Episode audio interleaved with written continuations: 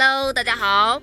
刚刚得到了官方消息，称中国体育代表团正式宣布由周佳敏、王浩担任东京残奥会开幕式中国体育代表团的旗手。那么这两位到底是谁呢？听我给你介绍介绍。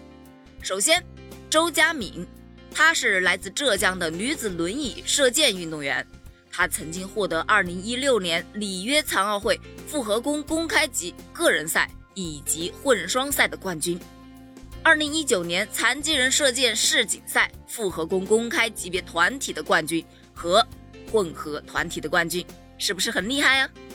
本届的残奥会呢，他将参加女子复合弓的比赛。王浩呢，他是辽宁籍男子残肢田径运动员，他曾经获得二零一七年和二零一九年残奥田径世锦赛跳远的金牌。本届残奥会呢，他将参加男子 T 四十六级别一百米短跑、跳远和四乘一百米男女混合接力三个项目的角逐。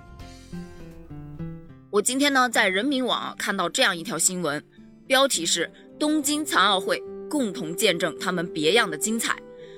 文中提到：“生命以痛吻我，我仍报之以歌。尽管命运不公，但残奥健儿们从不服输。”文中也提到，如果说奥运会是人类对运动极限的挑战，那么残奥会就是人类对意志和精神极限的冲顶。面对曾经的痛苦，残疾人运动员不屈服于命运，不放弃自我和生活，历经磨难，浴火重生。面对竞技体育的要求，残奥健儿虽身有残疾，但比常人对生命更加心怀热爱，更有勇气直面挑战，战胜困难。